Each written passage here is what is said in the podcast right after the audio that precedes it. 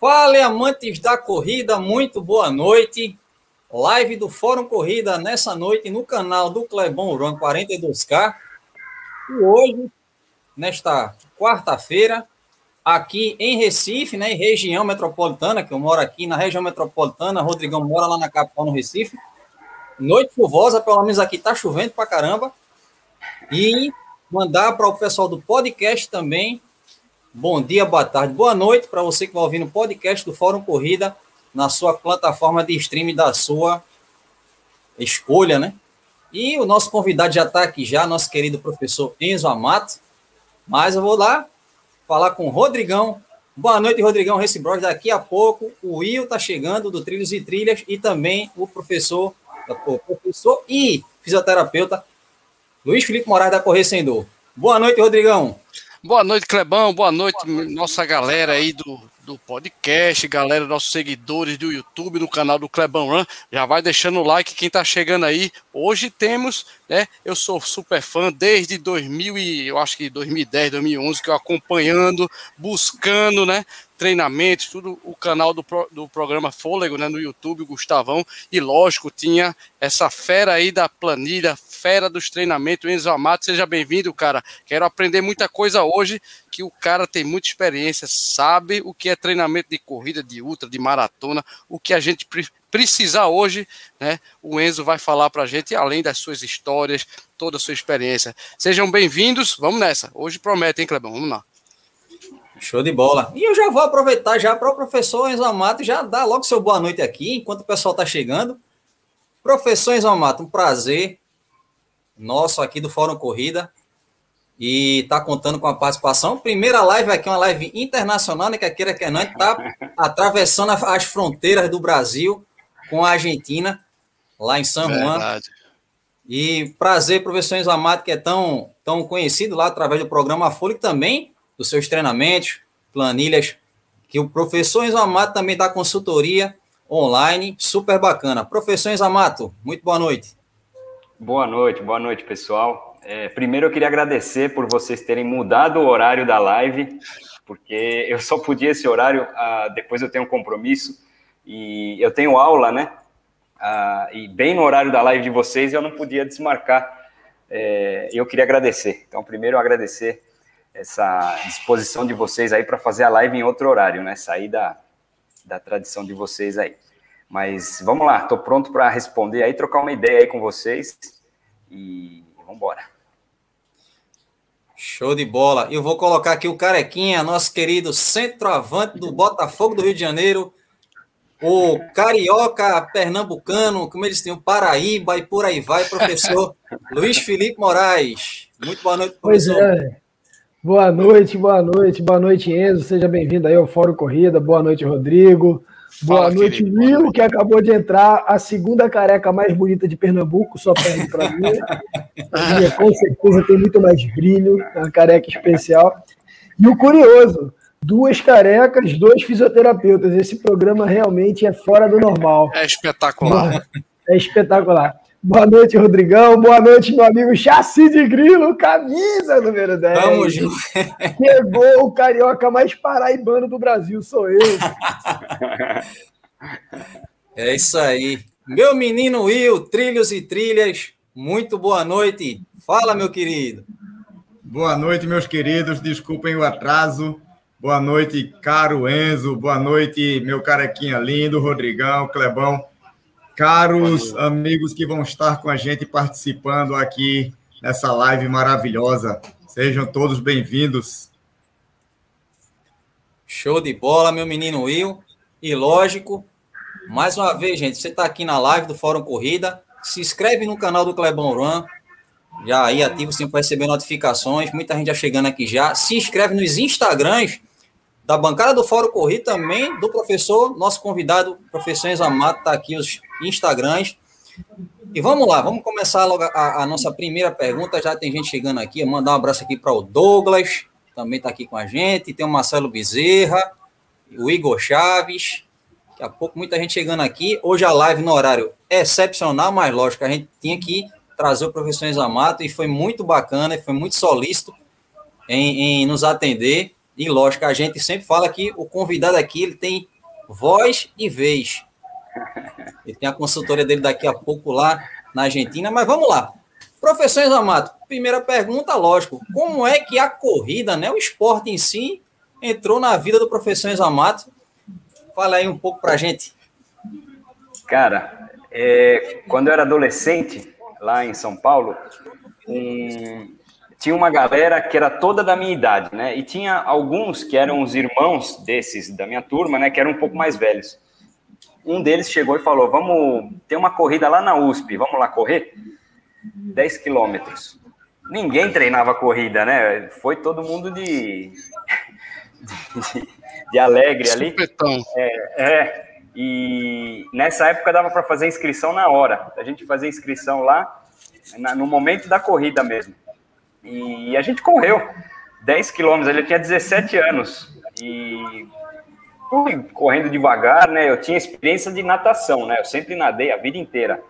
Então eu, pelo menos saber que eu tinha que começar devagar para poder fazer bastante, eu sabia. Então eu fiz isso. E assim foi a, a, minha primeira corrida, mas eu não era praticante de corrida, né? Eu fiz ali aquela vez, depois eu nunca mais corri por vários anos.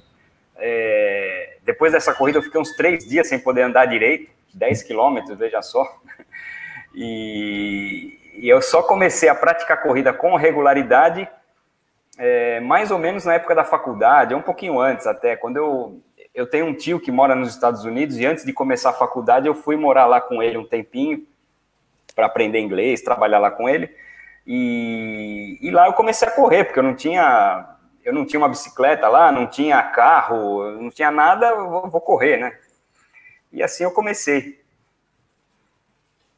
Show de bola, professor. Agora, uma pergunta que eu queria fazer, que é a seguinte. Professor Isamato já teve, teve a oportunidade, esse ano, de participar de uma prova aí na Argentina, prova com os protocolos né, sanitários. A gente aqui, há dois domingos atrás, me corrija Will e Rodrigão, acho que fazem dois domingos atrás que a gente teve no nosso DMTT, que foi a, a nosso desafio milhas, trilhos e trilhas, prova também, protocolo também. E eu queria que o professor falasse um pouco, né, da, da experiência, essa, essa diferença, né, das provas Brasil, a gente aqui está começando, né, a, a trabalhar em cima disso aí, e falasse um pouco da sua experiência nessa prova, que teve é lógico, teve vídeo lá no Fôlego, mas assim, falasse um pouco para a gente da, da, sua experiência, como é que foi o protocolo, se a, a, o que é que pode, o que é que na visão do professor pode melhorar, se teve alguma questão negativa, algo nesse sentido. É, eu participei de duas provas até né, nesse Sim, ano, uma em, uma em março aqui na minha província e outra é, bem no sul da Argentina, 1.400 quilômetros daqui. É, uma delas, a que eu fiz aqui, era uma prova bem pequena, tinha, nem lembro quantos tinham, mas acho que não chegava a 200 corredores. E a outra prova que eu fiz é uma prova bem famosa de trilha, chama Patagonia Run, que lá eu acredito que seja a maior prova da América Latina, tinha 3.500 corredores. É, as duas foram num formato diferente daquele que a gente estava acostumado antes da pandemia. E o que eu achei muito interessante, é, e os corredores também se animaram a fazer tudo que estava ali previsto, uh, teve é, vídeos, teve lives, né, antes da, da prova, a pessoa já antes de, alguns dias antes da prova, já escutava algumas coisas, as orientações dos organizadores, é, e isso ajudou bastante a gente a, a tentar entender como seria uma nova prova nesse novo formato. E elas até que foram diferentes. Uma, uma largava em grupos de mais ou menos 10 pessoas, e mas logo o percurso afunilava. E aí, essa largada que era espaçada de 30 segundos, mais ou menos, no, no primeiro, segundo quilômetro ali, começava a juntar a gente. É, então, nesse momento, naquele momento do ano, eu fiquei um pouco receoso, é, por ter muita gente ali enfileirada correndo. É, mas podendo acompanhar outros esportes que aconteceram também, acabou de terminar o Tour de France, não teve nenhum caso, eles andam em pelotões ali juntinhos o tempo todo. É, outras provas de ciclismo também aconteceram, eles também andam juntos e, e, e, os casos não aumentam por causa dessas provas. Então, hoje eu já não teria tanto medo de fazer provas que tenham fila indiana ali, por exemplo, numa trilha, que acaba juntando um pouco de gente ali no momento. Mas naquele momento, sim, me preocupou um pouco. Depois, quando eu fui na outra prova, que era maior, é, se você, se alguém não assistiu a cobertura lá no canal do programa Folha, dá uma olhada no vídeo, porque tem muitos pontos interessantes que fizeram com que essa prova tivesse sucesso na, no controle de, do, dos protocolos né, que eles propuseram a fazer. É, então, desde a da live antes da prova, explicando como seria a largada, explicando como seria a retirada de kit, que só pode uma pessoa, não pode a família inteira. É, a largada também, só o corredor vai para a largada, não vai a família inteira. Na chegada, a chegada foi o ponto de descontrole, né? Depois que chega, tá todo mundo ali na praça esperando. É, isso aí foi um ponto que a, a, prova não tinha como controlar. Então foi um ponto falho. Mas é, eu acho que dentro de tudo que aconteceu, é, desde a largada foi individual. Eu achei que seria uma largada muito demorada, ser uma largada individual numa prova tão grande. Na minha distância eram quase mil corredores, é, mas eles não foram todos juntos para o momento da largada. Então a largada tinha três horas para acontecer, num espaço de três horas. É, então isso fez com que a prova é, fosse bem organizada. É, é uma prova grande, então dá para dá para tirar bons exemplos dessa prova. É, eu gostei bastante de participar, não teria medo de fazer de novo é, uma prova nesse formato. Qual foi a distância, Enzo, que tu fez e quantas horas, por favor? No Patagonia Run fiz 42, levei 7 horas. Caraca, velho. E não é uma prova difícil, é uma prova que você pode correr bastante. É que eu vou filmando, né? Sempre perde um pouquinho de tempo. E fora o cansaço, né? Então cansa.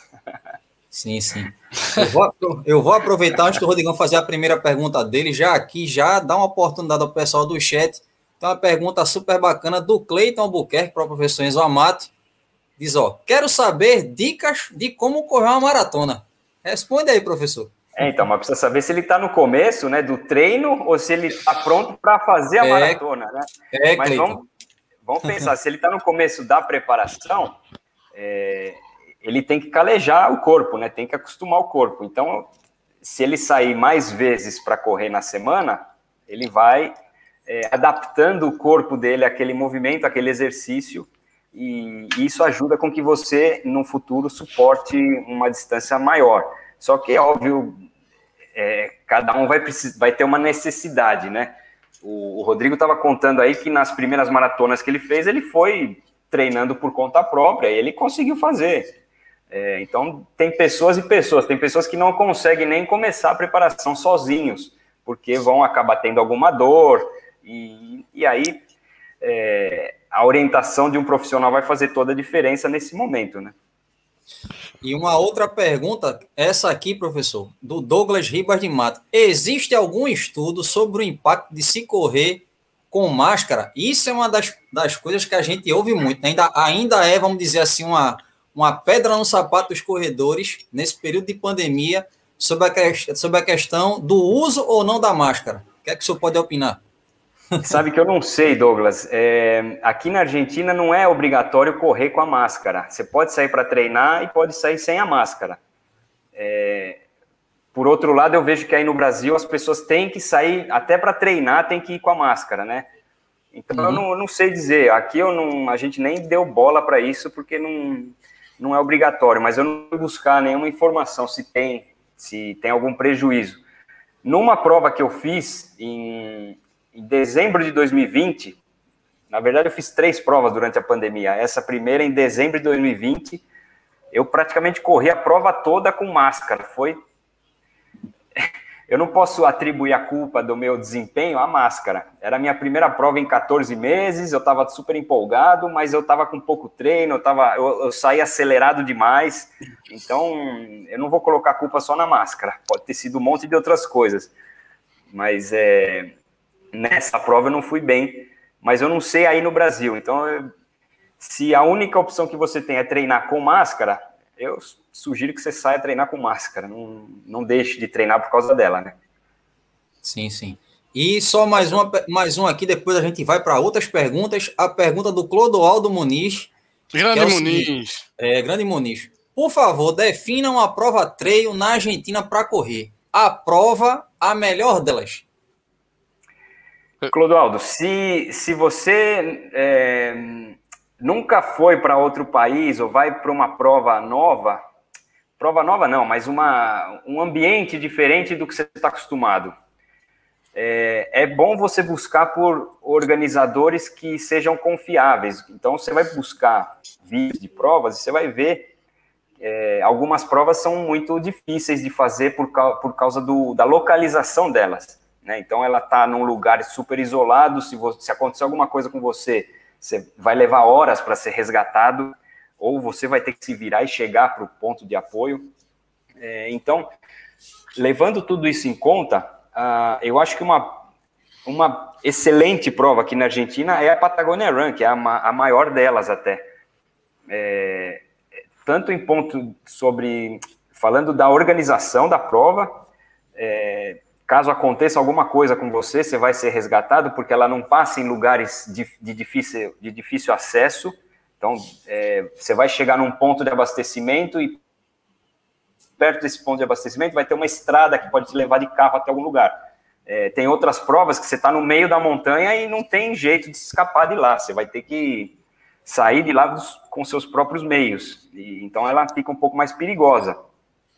Então, Patagonia Run é uma que você tem que ter na mira se você está buscando uma prova legal. Se você quiser vir para a minha província aqui, tem uma prova chamada Desafio Ancilta, que você vai passar pelas mesmas paisagens que você vê no meu Instagram. É, então, é uma paisagem totalmente diferente, pelo menos do litoral, né? Acho que vocês estão aí no, na capital, né? é. né? E nos, e nos é. arredores, né? Sim, sim. É, então, Ô é Enzo, e, e só, só rapidinho, sobre a Patagonia Run, quais são os percursos? Tem 21? Qual, como é? Então, aí também é uma prova versátil para todo tipo de corredor, porque ela vai desde. Eu acho que até tem 10 quilômetros, viu? Mas tem de 10 a 100 milhas. Tem várias. Então, tem 21, tem 42, 70, 100 e 100 milhas. Então, é para todo tipo de corredor. Show. Show de bola. Rodrigão vai fazer sua pergunta agora. Enildo, vou segurar essa tua pergunta já já para nosso querido professor Enzo Amato. Rodrigão, pergunta para o professor Enzo. Vamos lá, Enzo, eu tenho duas perguntas em uma rapidinha, né? Eu sou ultramaratonista de uma prova presencial, 51, foi a metade do 100K do frio, e fiz uma 55K que foi virtual, para mim não conta, é a minha opinião. Então, cara, é, existe uma tendência, né? Uma tendência hoje, por conta da pandemia, Enzo, a gente chegar a querer fazer a trail, né? Aí tem um carinha aqui, ó, que é, é fanzaço de trail, né? E passou a febre para todo mundo aqui. Eu sou total fã de trail agora. E existe uma tendência hoje de você querer fazer mais trail. É a primeira pergunta: o que você está achando dessa migração da galera do asfalto, né? Tudo bem, a gente é adepto aí do volta corrida, eu também sou, mas a gente sabe que passar de 2, 3 mil, 5 mil pessoas no Brasil ainda vai estar um pouquinho longe, eu, eu, não acredito, mas eu tenho fé que a corrida do asfalto vai voltar. Então, o que é que você está achando dessa migração, Enzo, da, da galera do asfalto para trail, que é uma tendência, todo mundo está fazendo trail. A outra pergunta, cara, é sobre o que a gente começou aí, você falou aí, realmente eu tive é, meu início em maratona é, com ignorância, fiz minha, até minha quinta maratona por mim mesmo, não tinha um professor do lado, quer dizer, eu tive que ralar, quebrar a cabeça para chegar num Enzo Amato, por exemplo, num professor de educação física e um personal. Daí para frente eu só fiz evoluir, essa evolução, evolução foi espetacular. Mas eu tenho escutado muito, Enzo, que a galera tá prefere, não, vamos fazer aqui mesmo, Enzo, como se fosse você, Enzo. Ó, passa aí a planilha para ver se o exercício está certo, muito virtual, muito via câmera. Tá acabando a profissão do personal por causa da pandemia, Enzo? Responda aí para nós, por favor. Não, a profissão acho que vai só crescer, viu? É, isso que você falou dos vídeos é, é, é, uma tendência realmente, né? Aí no Brasil é, é, muito é muito usado. É diferente aqui da Argentina, viu? Aqui não tem tanta gente que faz vídeo falando de corrida. É, é, é, é uma coisa aí do Brasil. Mas é, se, é, a gente tem uma limitação para falar, né? Então você pode pegar eu posso falar tudo o que eu sei nos vídeos lá que eu faço para o fôlego, as dicas de treino de toda quarta-feira ali. mesmo assim, se você chegar para mim e falar, olha, eu vi aquele seu vídeo falando de maratona, mas é, e, e no meu caso, eu, o que, que eu faço? Eu faço do jeito que você falou no vídeo? Se eu souber algumas coisas sobre você, eu certamente vou ter mais coisas para te orientar. Então, uhum. eu tenho uma limitação de. Eu posso explicar tudo que eu sei, como eu falei, mas vai ter aquela limitação de. Se eu sei que essa pessoa é diferente da outra, eu vou explicar de formas diferentes para elas. Então, eu tenho que. Sabendo que existem duas pessoas diferentes, eu chego num, num ponto anterior e eu chego com a informação até esse ponto. E aí, depois, cada um vai ter que saber o que fazer, se ele não quiser investir num treinador, obviamente. É, então, existe essa limitação. Por exemplo, é o que acontecia com as revistas antes. Eu, quando comecei a correr, pegava a revista de corrida e olhava lá a sugestão de planilha que eles tinham lá para fazer maratona. E não dava certo para mim. No meu caso, eu não conseguia fazer. Eu, eu era um bom corredor de 10 quilômetros, mas eu não tinha volume para aguentar os treinos que estavam ali para fazer uma maratona. Então, por quê? Não quer dizer que a planilha estivesse errada, quer dizer que ela, ela só pode chegar até um ponto na informação. E aí o, o resto da informação que falta, é, o professor poderia dar pessoalmente ou online, né? Eu, eu tenho esse, é, eu trabalho hoje desde que eu vim morar aqui. Eu tenho os meus alunos, praticamente todos são online. Tenho alguns alunos aqui só presenciais, mas a, ah, meu trabalho é aí no Brasil com os alunos daí. E obviamente não é a mesma coisa, não serve para todo mundo. Se, se a pessoa gosta de treinar junto com um grupo, gosta de encontrar alguém, gosta de encontrar o treinador dela para treinar junto, obviamente esse serviço não serve. Mas tem pessoas que buscam esse tipo de serviço. Eu quero treinar com aquela pessoa, então eu vou, ela vai me passar o treino por planilha, beleza? Então é assim que eu vou treinar com ela. É, então é, é, um tipo de serviço diferente. É, então acho que vai, vai servir para muita gente. Não, eu, eu, o que eu mais quero é que os vídeos que vocês fazem, o, o todo o debate que vocês têm também, é, gere novos corredores. E aí os novos corredores, eu entendo que a, a maioria começa a treinar, eles não vão bancar um treinador logo no começo. A maioria começa se aventurando aí, né? vou sair para correr, ver o que, que eu faço, ver o que, que eu aguento. É, e aí, no caso, se não conseguir, vai procurar o Luiz Felipe depois, né?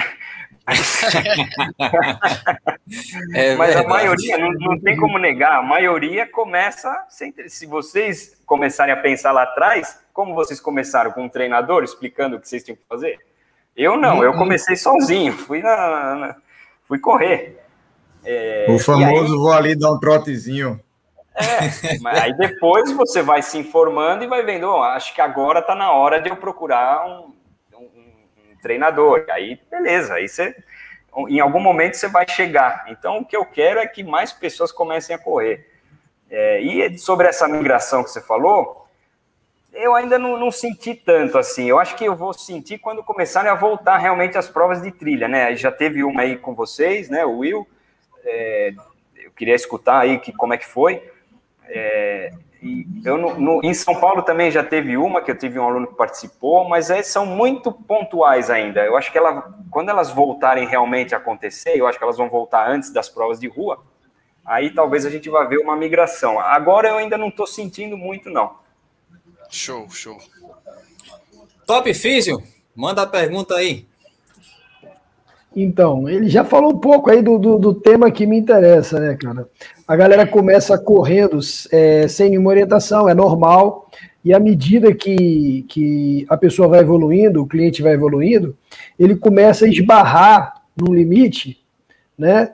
E ele quer evoluir. E muitas vezes ele vê o amigo que está numa assessoria que está evoluindo e o cara dá aquela estagnada, porque ele acaba muitas vezes fazendo o mesmo tipo de treino, ele não tem uma variedade muito grande de treino, ele não tem nenhum objetivo, ele não sabe a meta, ele não sabe que tipo de treino que ele precisa fazer para poder evoluir naquela característica lá da prova que ele precisa evoluir, né? qual é o treino adequado para o tipo de prova que ele deseja fazer.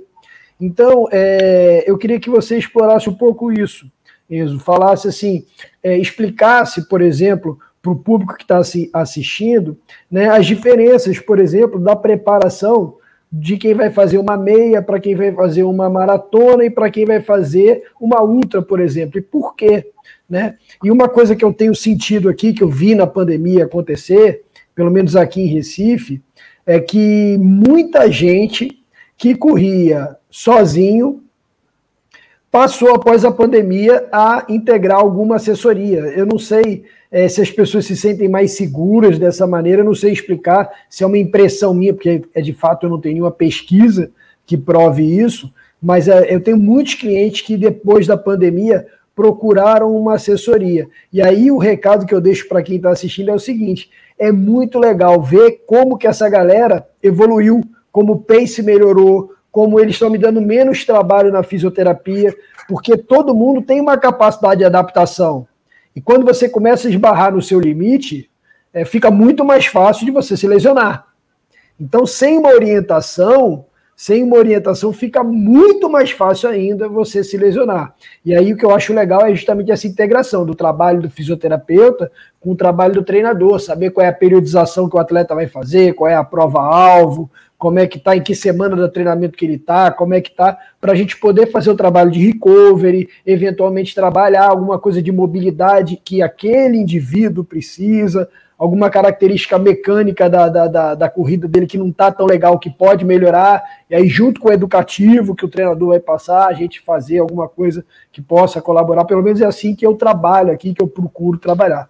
Mas eu queria que você falasse sobre isso, Enzo. As diferenças para quem está correndo, qual é a diferença do treinamento de alguém que vai fazer uma, uma meia, para quem vai fazer uma maratona e para quem vai fazer uma ultra?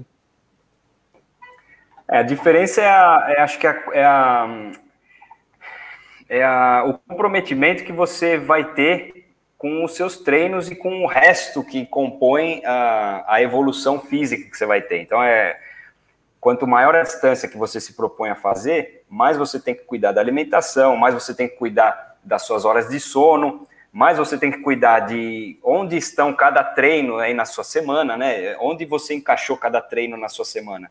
Se você faz treino em cima de treino, é, sem saber por que você fez cada um deles, em algum momento você não vai responder direito.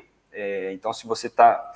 É, a questão do treinador, você está fazendo sozinho as coisas, com o seu amigo te indicou, é, em algum momento você vai esbarrar num, você faz bem um dia 15 quilômetros, depois você vai fazer outro 15 quilômetros, você quebra nos 8. Aí como é que pode ser? Você, você não piorou, né? Você, se você já fez 15, você não pode quebrar em 8. Então alguma coisa você fez errado, ou você está cansado, ou você saiu no ritmo errado. Então um, um treinador acaba ajustando tudo isso para você. É, e aí, quanto maior a distância que você escolheu, mais você tem que ter esse cuidado. É, foi legal que você falou da, do que cada um tem o seu limite, né? Porque é, tem pessoas que respondem muito bem a qualquer treino, que você dá qualquer tipo de treino para o cara, ele faz. Isso quer dizer que o corpo dele é difícil de arrebentar. Mas tem pessoas que são o contrário. Você dá alguns treinos que são até fáceis, mas que ela começa a sentir o joelho, ou seja, o corpo dela não está preparado ainda. Então ela tem que fazer outras coisas diferente daquela outra pessoa que pode fazer qualquer treino que ela não quebra nunca.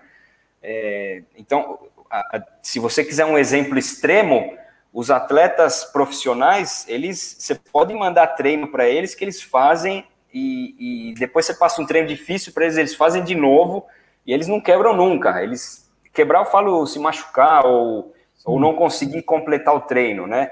Então tem e até atletas amadores são assim. E aí a gente vem numa escala dos atletas amadores, aí dos iniciantes, aí dos iniciantes que não respondem bem logo de cara aos treinos. E aí esses aí tem que ter mais cuidado. É... E outra coisa, a diferença dos treinos que você perguntou tem a ver com o estado físico, o condicionamento físico da pessoa naquele momento, até onde ela quer chegar. Então, se ela consegue correr com dificuldade 5 quilômetros, é difícil ela estar tá treinando para uma maratona naquele momento. É, o caminho Sim. ainda é longe, é largo, né, é longo. Então, ela tem que é, primeiro experimentar os 10 e aí seguir a evolução dela. E a diferença acaba sendo gritante. Como vou citar o exemplo de novo do Rodrigo, ele conseguiu correr várias maratonas sem um treinador. E um monte de pessoas conseguem fazer isso. Tem outras pessoas que não conseguem nem correr 10 quilômetros sem um treinador. É, então é, é, bem diferente. E aí é, é, é, bem gritante essa diferença entre as pessoas.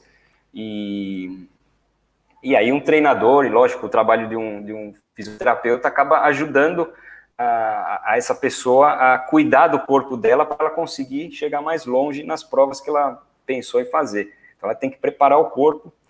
É... E provas de 10, a maioria das pessoas vai conseguir, com um pouco de treino, vai conseguir completar uma prova de 10. É... Já uma maratona, ela tem que se dedicar um pouco mais aos treinos e para uma, uma meia maratona. E para uma maratona, ela tem que se dedicar, além dos treinos, para um monte de coisa, alimentação, descanso, enfim. É verdade. Show de bola. Meu menino Will, faça sua primeira pergunta, professor Isamata. E ainda aproveita para dar um feedbackzinho para o professor a respeito do Trilhos e é. tudo Ele quer saber. Pronto, então deixa começar pelo, pelo feedback. Cara, a gente fez é, uma prova dia 4 do mês passado, desse mês. É, uma prova trail, aquele trail, trail mesmo, tipo 65 mata, por cento de mata fechada é a característica dessa região, da região de aldeia, fica aqui região metropolitana de Recife.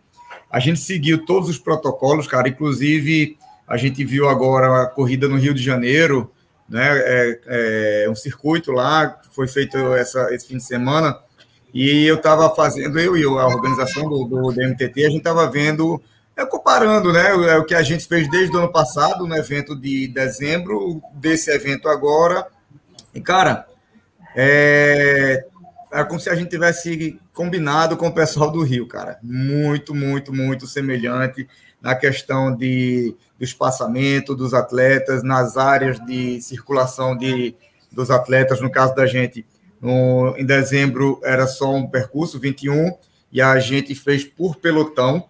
E cada pelotão de 25 atletas tinha sua área específica de aquecimento, com álcool em gel, enfim protocolos muito semelhantes e foi muito massa. Quanto à é como eu disse, 65% é, aproximadamente de fechado mesmo, de, de, de, de trail, de trilha mesmo, mata atlântica, e o resto estradão, quase 0,22% de atravessar um asfalto. É só atravessar, você não corre, não corre por ele. Enfim, e agora a gente está preparando, cara, uma prova mais próxima acredito, do que você, pelo que eu acompanho, é, de mais estradão, subir, uma, fazer uma altimetria legal, que vai ser agora no final do ano e de repente você já começa a ver, né? Argentina, Brasil, ah, quem sabe? Será que no interior de Pernambuco, próximo também? Mas vai ser muito legal também mesmo. A gente já explora um pouco mais a altimetria e o estradão. Não que não tenha mata fechada, mas bem menos. E partindo, meu querido, para a pergunta, essa é, é dessa tua a, a, a transição, o, o treino em, em, asfalto e vai para trilha. Cara, como é que está sendo tua, tua adaptação a tênis? Ou você é daquele que tênis de asfalto é de asfalto, tênis de trail, mesmo que seja no estradão, é o tênis com gripezinho, ou tanto faz? Dá essa dica aí também para quem está nessa como o Rodrigo passou, que tem muita gente partindo para o trail, saindo asfalto para o trail. Passa aí para gente. É, não, pessoalmente, eu, eu acabo usando o que meu bolso deixa. eu compro tênis e é, é, o tênis de trilha é esse, então vai em qualquer trilha que tiver, vai com ele. É, não tem outra. Não vou comprar 10 pares. É, ultimamente eu tenho usado um tênis que é um pouco mais alto. E eu demorei para me adaptar. Eu achei que ia ser difícil. Eu ficava torcendo o pé bastante no, nos primeiros treinos, por vários quilômetros. É, demorou bastante para me acostumar com esse tênis um pouquinho mais alto. É, mas eu, na região que eu moro aqui, o tênis é importante. Ele, ele, ele tem muita pedra aqui. Então, essas pedras elas acabam cortando o grip do tênis. Então tem que tomar cuidado com o tênis que eu escolho para essa região especificamente que eu, que eu corro. E tênis de asfalto, também vou procurar o que está na promoção, o modelo anterior, eu vou no que, no que dá para comprar. Mas eu tenho um tênis que é mais para treinos de rodagem, que ele é um pouquinho mais resistente, e um tênis um pouquinho mais leve, que seria para treinos mais velozes no asfalto ou alguma prova, mas que ultimamente não tem prova e também treino veloz também está difícil. Essa seria a minha segunda pergunta, cara. Se quiserem, já emendo agora. Deixa eu perguntar. Ah, vai, Clebão. Deixa de ser ruim, cara, comigo. Pergunta aí, pô. Vai que já já. Então, você pergunta que a gente vai do... falar com o pessoal do chat. Mas faça ah, tá, é rapidinho, é rapidinho, rapidinho. É só em relação ao que você falou, pouca prova é, e, e em performance. É, tem alguma prova que você está de olho, que espera que chegue, que dê para você ir, seja pelo bolso, seja pela proximidade dos teus treinos, e tua performance agora? Aqui você entra lá no, no Instagram do Enza e vê é, tá na hora de performance ou tá na hora de curtir o treino, a prova? E aí, tá na hora de curtir a prova, só de curtição é. mesmo, ou a performance permite, a, a, performance atual de treino permite fazer algo mais forte? Não, eu tô me sentindo bem, eu me sinto bem. Então tem, tem aquele momento que você não se sente bem, né, que você sabe identificar, e tem outros momentos que você tá legal, que você tá bem respondendo mas eu não tenho eu não tenho vontade de treinar no asfalto quando eu sei que a montanha que eu gosto de treinar está aqui perto, né? Então eu acabo sempre que tem um tempinho eu vou para lá, não, não fico aqui. Hoje hoje eu acabei treinando um pouquinho no asfalto, eu fui pedalar, depois eu corri um pouquinho por aqui, mas eu não não dá, eu não tenho vontade, como eu mas eu entendo os outros corredores que é, é o meu momento, né? Eu já tenho muitos anos de corrida, já fiz muita prova de rua, e hoje eu não tenho vontade de treinar para uma prova de rua. Eu gosto mais de treinar na montanha. É, mas isso não quer dizer que as outras pessoas que, que gostam de fazer isso não devam fazer isso, tem que fazer. Eu já treinei muito forte, já tentava baixar tempo em treino e fazendo a programação de treinos para prova específica. Mas hoje eu não tenho. Se pintar alguma maratona aqui de asfalto que eu que encaixe no meu calendário, eu até faço, mas não é, não vou ficar treinando três, quatro meses especificamente para essa prova. Não, isso não, eu não tenho vontade. É, isso falando em performance, né? Treinar para me sentir bem, para fazer a prova, aí sim, aí tudo bem. E já são muitos anos que eu, que eu gravo as provas, né? Então eu, eu mostro como são as provas e dando informação. Então, é, desde que eu comecei a gravar, eu acho que eu não fiz mais nenhuma prova pensando em agora eu vou para arrebentar e fazer o meu melhor. Porque acaba encaixando que os treinos não encaixam para fazer uma prova específica, porque quando a gente vai para cobrir para o fôlego, acaba pintando prova, um monte de prova um ano, né? E você não consegue preparar direitinho para uma prova específica. Agora que teve a pandemia, que não tem prova nenhuma, elas até você consegue treinar bem para chegar numa prova. Que aqui na Argentina, depois que eu fiz essa que eu expliquei para vocês aí, a Patagonia Run em abril, em maio todas foram canceladas, não teve nenhuma prova em maio, em junho também não, julho agora também não, e é provável que em agosto elas voltem. Então, agora a gente está sem prova. Então, são momentos da, da pandemia que, naquele momento, em abril, dava para fazer, agora não, não dá. E é bem provável que a partir de agosto, já com muita gente vacinada aqui, a gente volte a ter provas de novo, né? É. Tomara. Show de bola, show de é. bola. Live tá super bacana e agora a gente vai aqui para dar um, mandar um abraço pessoal do chat. Douglas Giba de Matos está com a gente, Marcelo Bezerra do Nascimento, Igor Chaves, Guilherme Toscano, Ocean Oliveira. Cadê mais? Clodoaldo Muniz. Muita gente aqui bacana. Cadê? Deixa eu ver. Marcelo Bezerra do Nascimento. Enildo está com a gente também. Já já vou mandar agora a pergunta do Enildo para o professor Enzo Amato nosso Jorjão, pedestrianismo de Pernambuco, Humberto Maratona, Luciano Cleiton, Souza. Cleiton Albuquerque está aqui com a gente, abraço, é, Cleiton.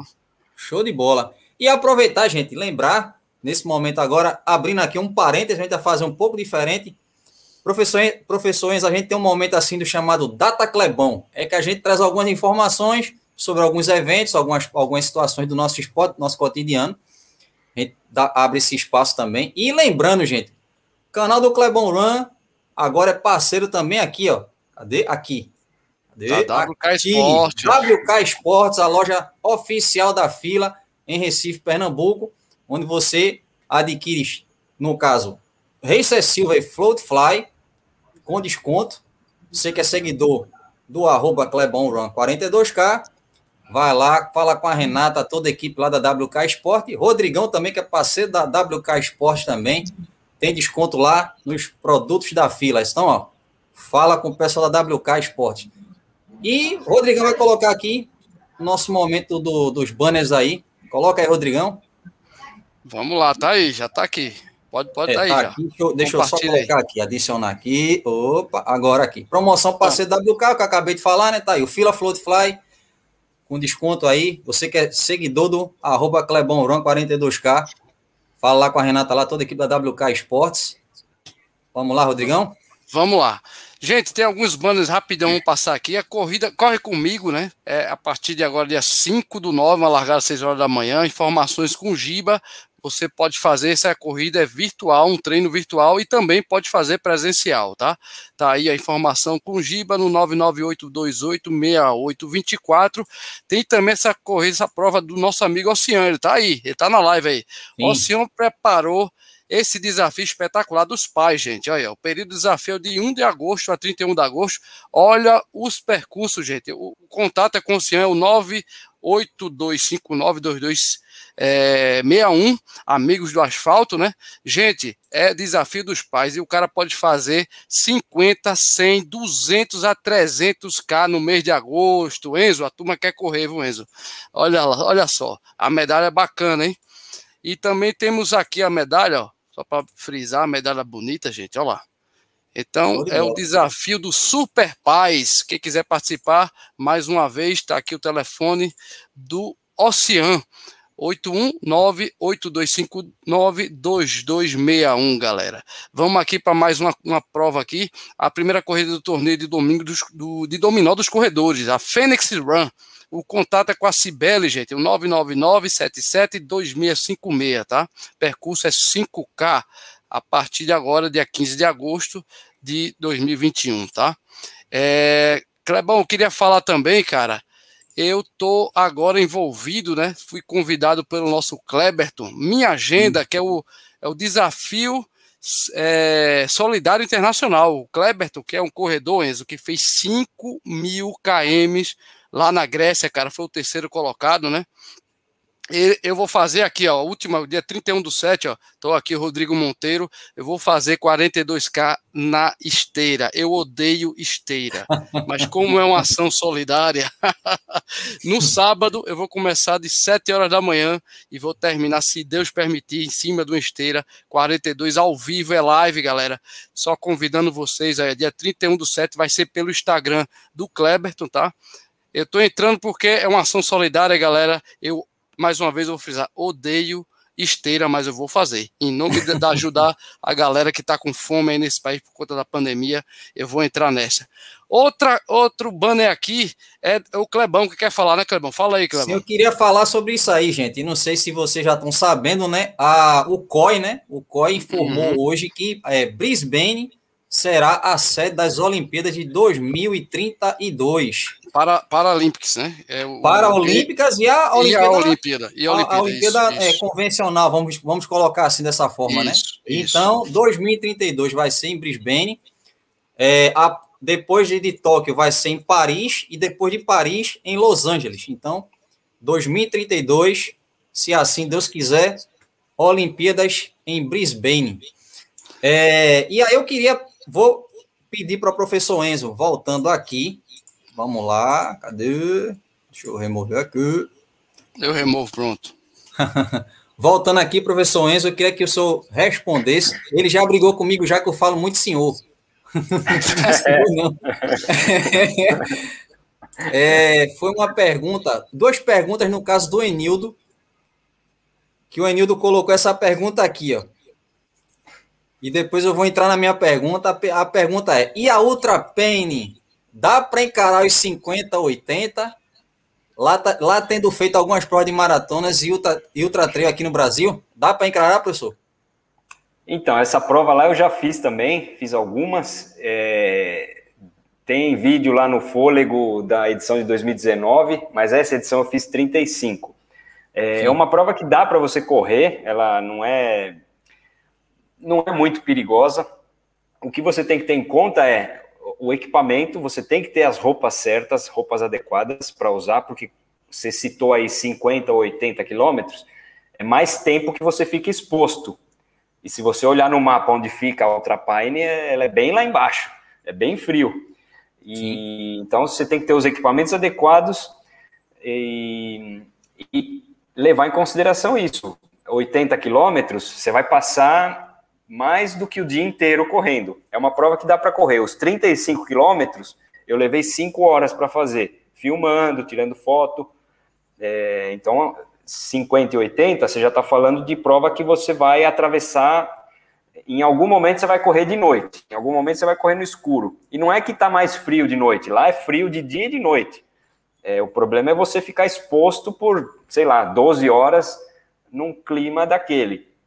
Então você tem que ter o equipamento adequado, mas é uma prova super legal, é muito bonito, é um passeio excelente. Eu fui com a família inteira em 2019 é, e deu para aproveitar bastante, deu, é, é bem legal. É frio, né? e ele emenda isso aqui. E o triatlo, pensa em voltar a fazer? Já fez o Ironman? Então, o teatro eu parei de fazer porque ele já tinha ficado algo que você treina o ano inteiro para fazer o Ironman e aí chega lá e não consegue fazer seu melhor tempo. Então, uma prova tão grande, tão longa, tão difícil, ser resumida em, ah, eu, não consegui baixar meu tempo, eu já me desencantei em fazer naquele, na, com aquele objetivo, né? Então, eu, eu fiz sete Ironman e é, em 2012 foi o último. E desde então eu não, não voltei a treinar para triatlon. Agora eu estou saindo de bicicleta, eu consegui trazer minha bicicleta para cá. E da última vez que eu fui, que foi em 2019 para o Brasil, e desde então eu venho pedalando aí, mas sem, sem muita rotina para isso, porque eu, naquele momento eu queria parar de fazer triatlo e queria fazer prova de montanha. E agora, morando aqui perto, eu não, não tenho vontade de ficar pedalando numa bicicleta na estrada por muitas horas. Eu pedalo um pouquinho lá, eu gosto de direcionar meu treino para a montanha, eu gosto de ficar lá treinando. É, então, por enquanto, eu gosto de fazer isso. Em algum momento, se eu tiver vontade de fazer de novo, eu volto e faço, mas por enquanto ainda não. Tem uma pergunta também do Marcelo Bezerra do Nascimento ele pergunta, Enzo, e as ultras do Peru, né? No, no país Peru, né? Tem alguma experiência? Não, eu, eu quase fui na, naquela de Machu Picchu, mas não consegui ir por não sei que motivo, era não sei se foi na primeira edição ou segunda. É, queria ter ido, mas eu nunca fui numa prova lá. No Peru eu nunca fui. Eu sempre fui aqui na, na Argentina e no Chile. São os lugares que eu mais fui para fazer prova fora do Brasil, né? E, mas tenho muita vontade de fazer lá ainda, mas não fui, aí não consegui. Eu vou emendar duas perguntas em uma, professor, também, do Jorjão. Ele pergunta se esse período agora é um momento de se cuidar fisicamente tra tratar melhor do corpo para evitar possíveis lesões. E também tem a pergunta do Cleiton Albuquerque, que ele pergunta as dicas para a subida. É, bom, primeira outra pergunta. Eu acho que esse momento é para você cuidar da saúde. Eu acho que isso eu percebi. Com a pandemia, eu, eu, vi que muita gente entendeu que ter saúde é melhor do que não ter. É, cuidar dela é melhor do que deixar de qualquer jeito. Então, eu acho que muita gente começou a fazer alguma coisa pensando em saúde. É, e isso é muito bom. Ah, se você está falando de um. Se é o exemplo que ele quis usar para a pergunta se era de um corredor já muito experiente que quer cuidar mais do corpo, não, não sei porquê, não, não vejo. Eu acho que é agora que a gente consegue ver um futuro com provas em algum momento já próximo, é, eu acho que é hora de começar a focar no treino para alguma prova que você tenha vontade de fazer.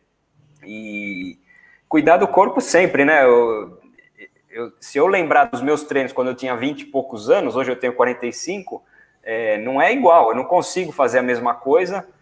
É, eu acho que só a distância entre um treino e outro. Eu até consigo fazer bons treinos, mas eu preciso de um pouquinho mais de tempo para descansar, é, pensar em outras coisas e também a minha rotina não é mais igual a quando eu tinha 20 e poucos, né? Outros trabalhos, outras coisas.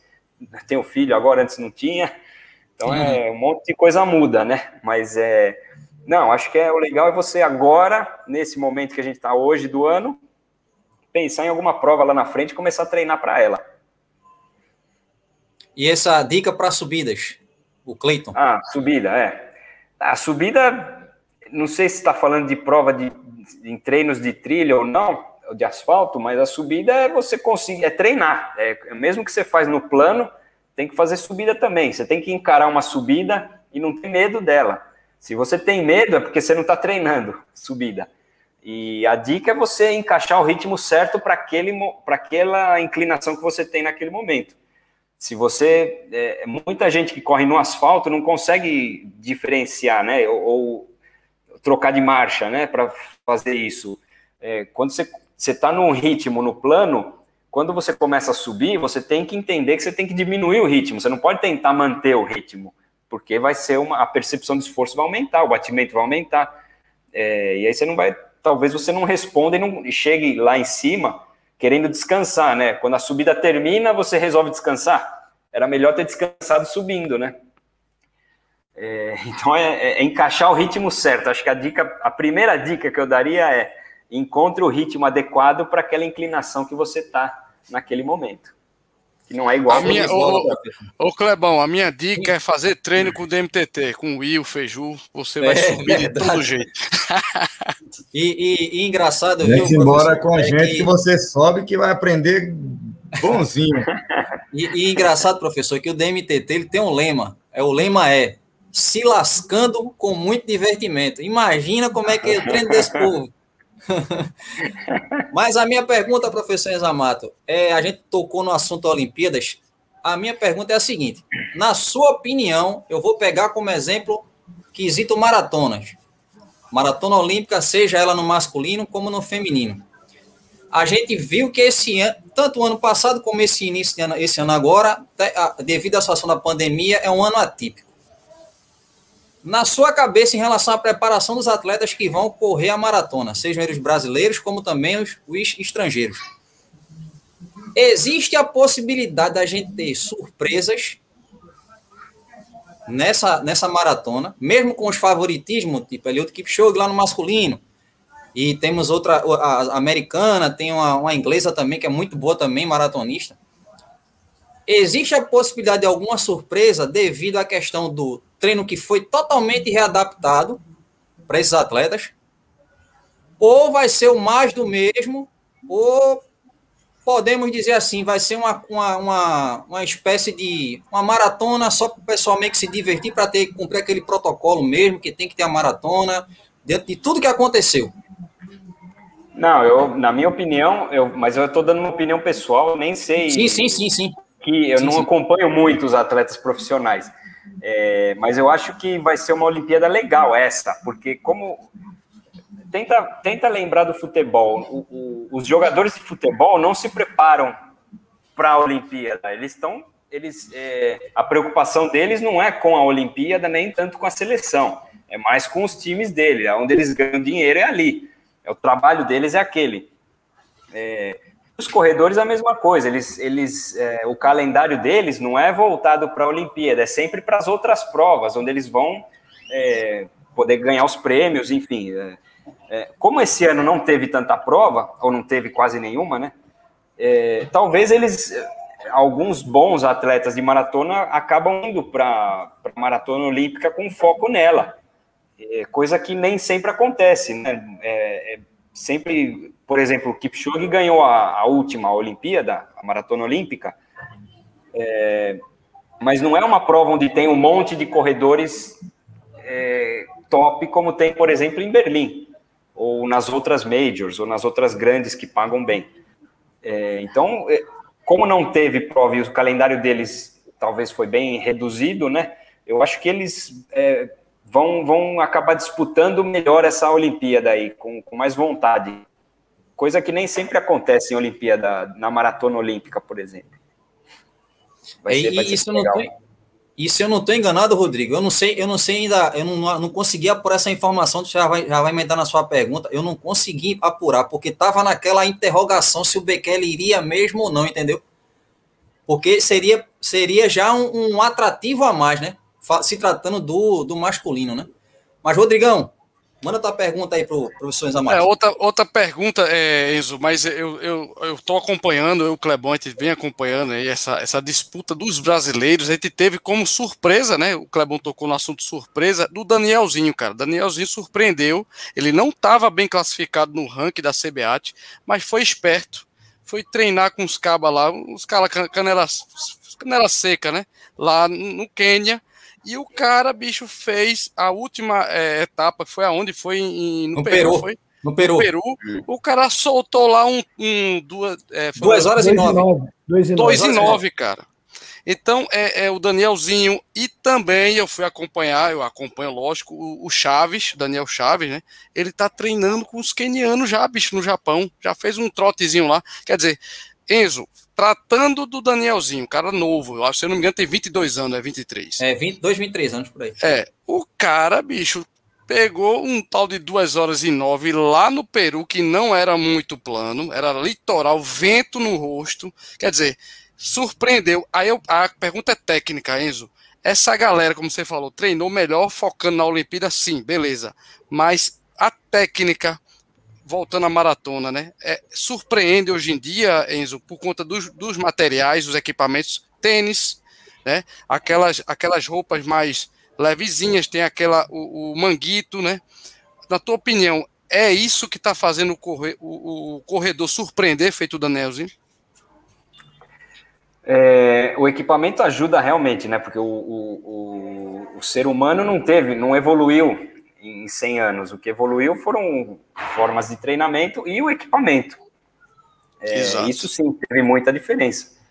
É, agora, o, quando a gente fala de atleta de alto nível, quando está numa prova, eles estão ali brigando para ganhar a prova. Então não é, é, Depende da estratégia. Os kenianos a gente sabe que sempre correm com estratégia de, de formar o grupo deles ali e tentar quebrar os outros, né? Dando arrancadas ali no meio da prova e os outros acabarem quebrando com isso, seja fisicamente ou até psicologicamente. É... Vamos ver. É, eu acho que vai ser uma maratona mais legal do que as outras maratonas olímpicas. É... Mais disputada, né, Enzo? Eu acho, por causa dessa falta de provas, né? Os atletas bons é, vão, vão fazer o quê? Eu, eu, não sei quando vai ter uma, uma prova grande, talvez daqui dois meses. Dois meses para eles, eles conseguem é, descansar um mês quase inteiro e voltar a treinar de novo para outra prova. É, então, acho que eles vão. Vai ser bem legal. Eu, eu, e eu acho que a gente nunca teve. É, ou faz tempo que não tem um atleta de 2 e 9, né?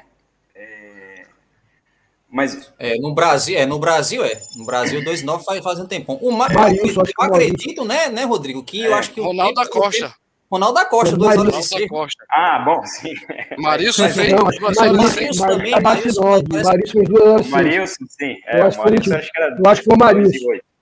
É. É, do... sim, sim. é porque eu sou muito fã do Ronaldo, só lembro do Ronaldo. Top Físio, pergunta para o nosso querido professor Zamato. Não, acho que é, é, é bem por aí. Assim, é, nessa última quando vocês falaram do. Tava falando do Bekele, né? A última informação que eu tenho é que ele não vai, não.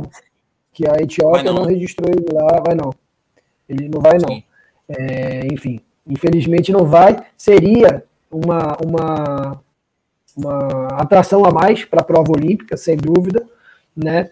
Mas eu acredito também que os caras não vão, não estão de bobeira aí, que eles, como não teve, não só pelo fato de não ter, não ter tido prova, é, e de não ter tido outros focos, né, a não ser um ou outro expoente, tipo, que Shoji e tal, que ainda fez uma graça aí recentemente. Mas, assim, é, o fato da, de não ter tido prova, não só pela questão financeira, a Olimpíada aumenta muito mais a visibilidade para os atletas. Vai ser o único grande evento que vai haver no ano.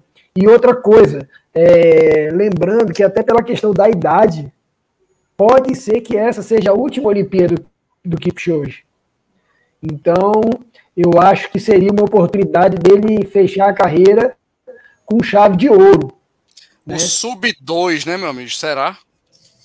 Seria um negócio assim fantástico. Seria fora do normal, Japão, é, ainda mais que o Japão não é uma prova tão rápida assim que facilite, né? Talvez em Berlim ano é. que vem, não sei. Mas com certeza esse coelho na mão. Né, é, eu acho que esse coelho na cartória ele vai guardar para Berlim em 2022, eu acho. Eu acho que ele vai fazer uma, uma proeza dessa. Mas assim, é, a prova no Japão ela pode ser uma prova totalmente atípica, porque é, também foi difícil manter o foco e treinar sem prova, sem conseguir né, ter tantas metas, sem saber se o campeonato ia acontecer ou não, porque esse campeonato vai acontecer, não vai, né? Então, assim, é, dentro disso, Enzo, com seu, do, dentro do seu conhecimento como treinador, né? E aí meio que repetindo o que já foi perguntado, você acha que dentro desse cenário que a gente tem hoje, que teve uma série de incertezas, não houveram muitas provas, a chance da gente ter uma surpresa. Eu não digo em primeiro lugar. Eu acho muito difícil, sincero e honestamente, alguém ganhar do Show, porque ele não vai deixar. Simplesmente é isso. Ele vai lá e vai fazer a prova dele, e eu não vejo hoje nenhum outro corredor que consiga incomodar. Mofara não tá bem, que Bekele não tá lá. Então, eu não vejo. Posso estar falando besteira e queimar minha língua. Quero queimar minha língua porque seria um negócio muito legal, né? Seria massa. Mas no pódio, será que a gente tem uma surpresa?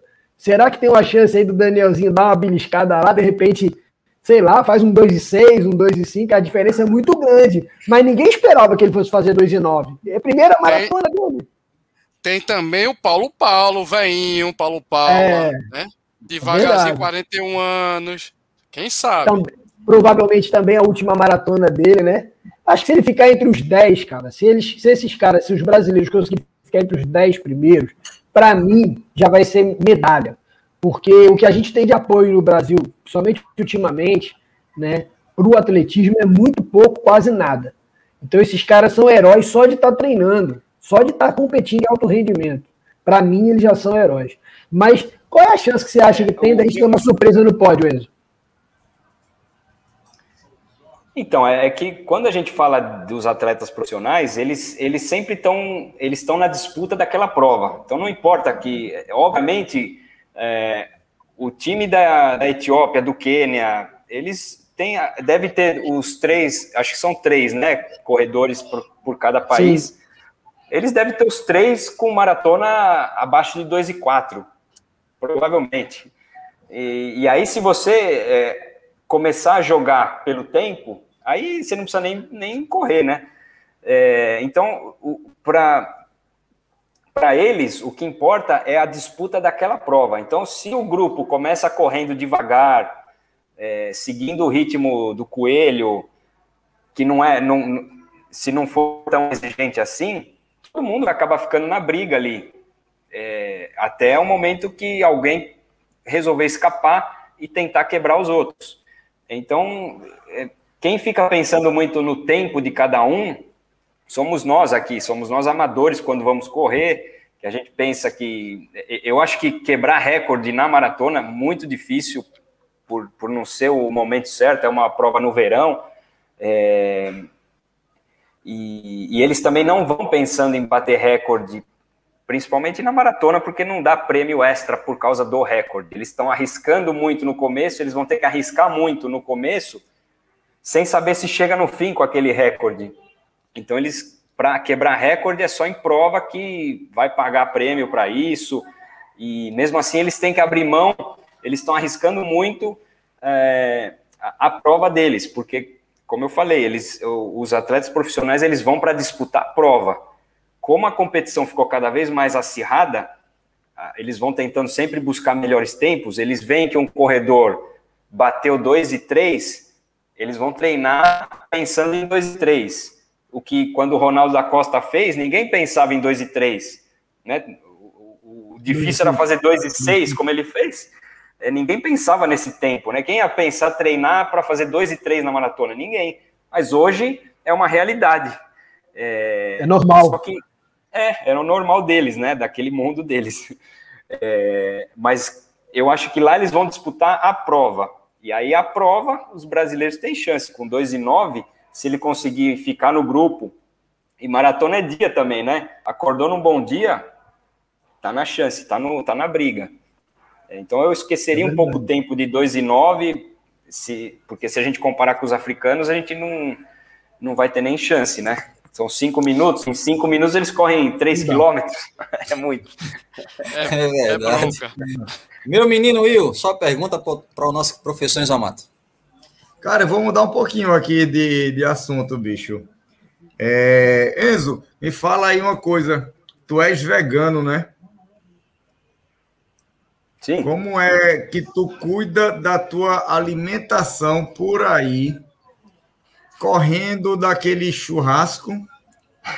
É. o chouriço. e o vinho por aí, cara? Tá, vinho eu posso, né? Assim, no geral, tá se cuidando direitinho, consegue manter é, é, é, não só o ritmo de treino, fortalecimento, essas coisas todas, mas também a alimentação, muita, na pandemia a gente viu muita gente dando uma, uma um ganhozinho de peso, né? Pela diminuição do treino, até um pouquinho de desinteresse em alguns, embora melhorou bastante depois, acho que a, é, o quadro foi revertido, mas como é que tá aí, cara, para em relação à alimentação versus treinos? Não, eu é, logo no começo já me senti bem, mas ó, falando dos treinos, né? Mas para me acostumar a esse tipo de dieta, leva um tempo por causa da, da, do seu entorno, né? Não, não, não muito por, por você não gostar de determinada comida. É que é, se você começar a olhar as embalagens dos alimentos, você vai ver que um monte tem, tem ou gordura de animal, ou leva leite. E aí você tem que mudar a sua alimentação. Você vê que tudo que você comia antes tem esses ingredientes, e aí você não quer comer mais esses ingredientes, você tem que buscar outras alternativas. E aí, depois, quando você consegue é, encontrar essas alternativas, você insere na sua rotina e, e aí leva. O difícil mesmo é a vida social.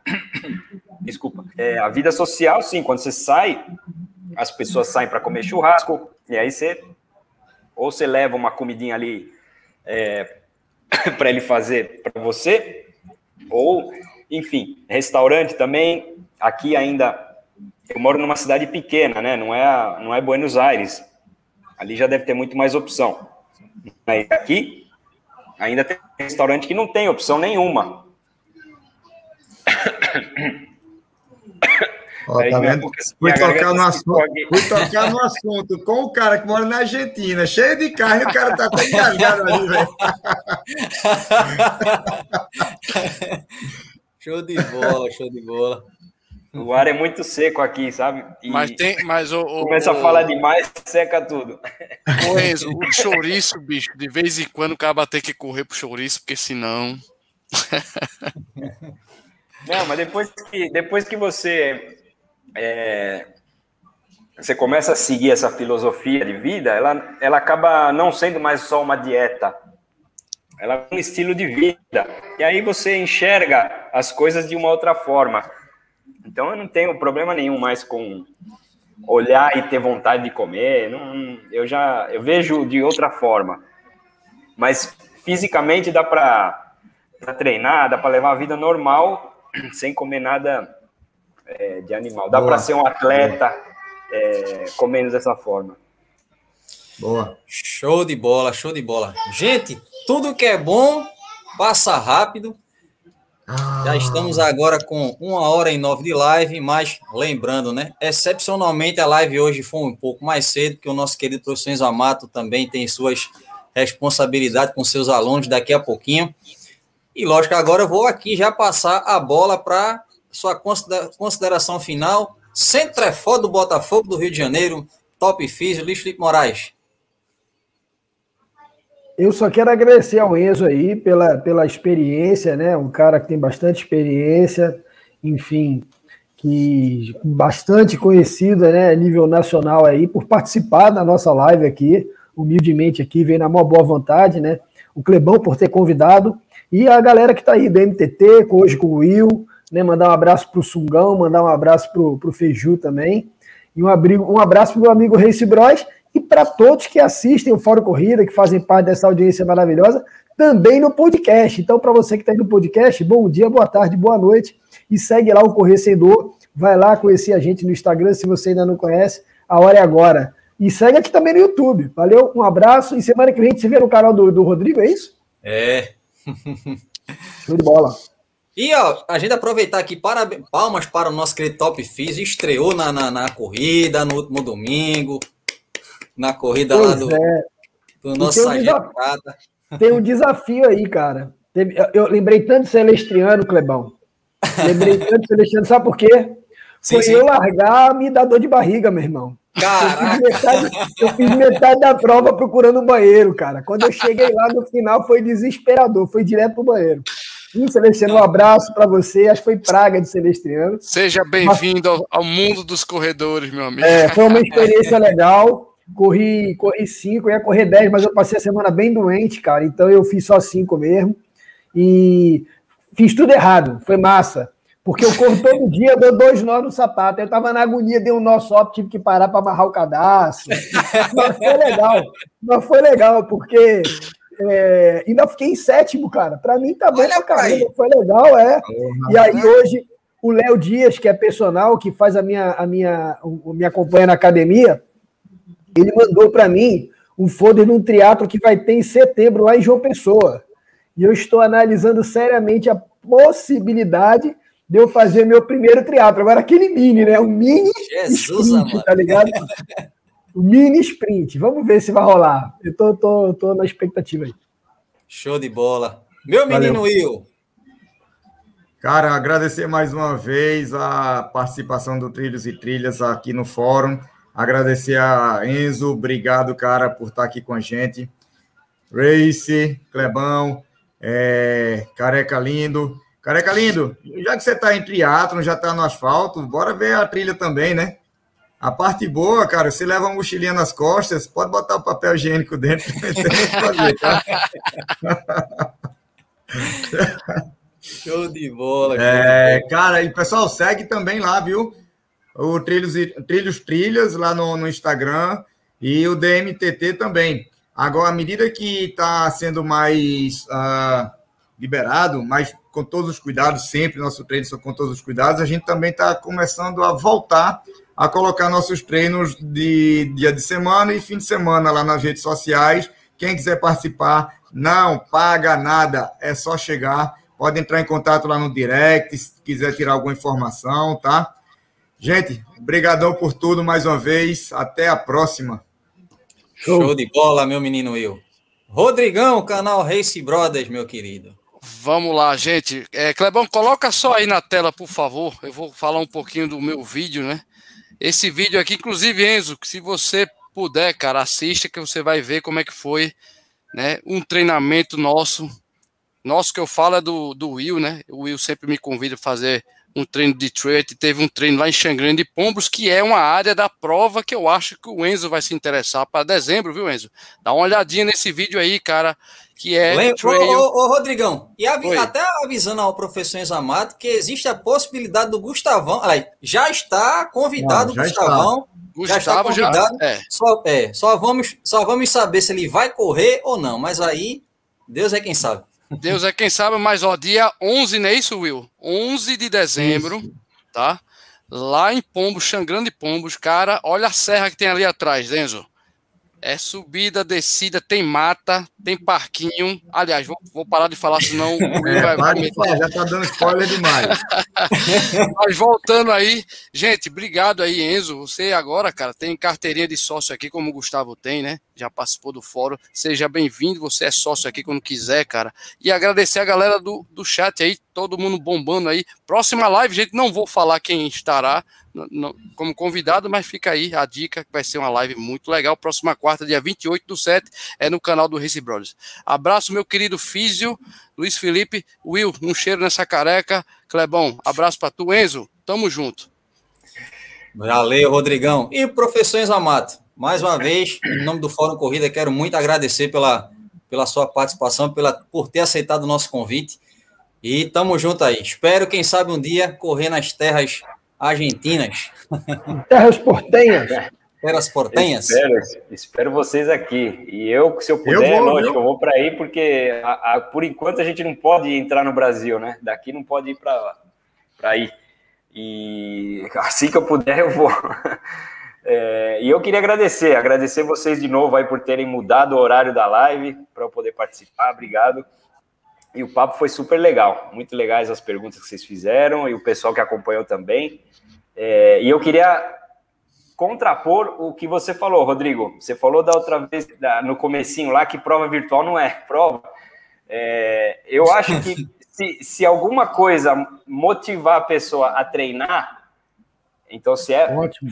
estando uma prova virtual lá na frente, beleza, vai fazer a prova virtual, vai treinar. O importante é ela ter alguma razão para fazer os treinos dela. E aí, se a prova virtual é essa razão, beleza. Tem algumas pessoas que vão se motivar para fazer, outras não. Mas é, considerar como uma prova naquele ambiente que a gente está acostumado a fazer, beleza. Lógico que não é. Você vai pegar, vai correr a maratona de Boston no Brasil, não é Boston, né? É, mas se ela te motivou a treinar, tá valendo. Isso é que importa. Valeu, show, show. Boa. Show de bola, show de bola. E eu queria, gente, é, dedicar esta live de hoje dedicar esta live de hoje para o nosso querido Zaca. Zaca amanhã está de idade nova. Oh. está assistindo a live, mas eu queria dedicar essa live do Fórum Corrida de, de hoje para o nosso querido Zaca, nosso William The Boy. William, William Zacarias de Oliveira, William The Boy. Nosso Zaca lá do programa Fôlego, nosso querido Zaca. Olha o filhão, do, olha o filhão do Enzo aí. Ei, Ei pequeno. Tá em pijama, pronto para dormir? Já, já tá, tá pronto. então, eu queria dedicar essa live para o nosso querido Zaca. E mais uma vez, agradecer ao professor Enzo Amato. Tem a Ruth Amato aí também chegou a patroa, é isso, Enzo? É a, a mãe, é a mãe. Tá é a mãe. Ah, é sua mãe. É. Show de bola. Abraço para dona Ruth Amato. Tá vendo, abraço, filhão? Cara. Aí, ó, pra matar a saudade. É verdade. Então, queria mais uma vez agradecer ao professor Enzo Amato e ao nosso, nosso time, bancada fora corrida. Obrigado, Rodrigão. Obrigado, Top Físio. Obrigado, Will. E é isso aí, gente. Para você que está ouvindo no podcast, bom dia, boa tarde, boa noite. E para você que esteve com a gente aqui na live Fórum Corrida, mais uma vez, muito obrigado. E tamo junto. Próxima quarta-feira, todo mundo ligado no Fórum Corrida no canal do Rodrigão, canal Race Bros.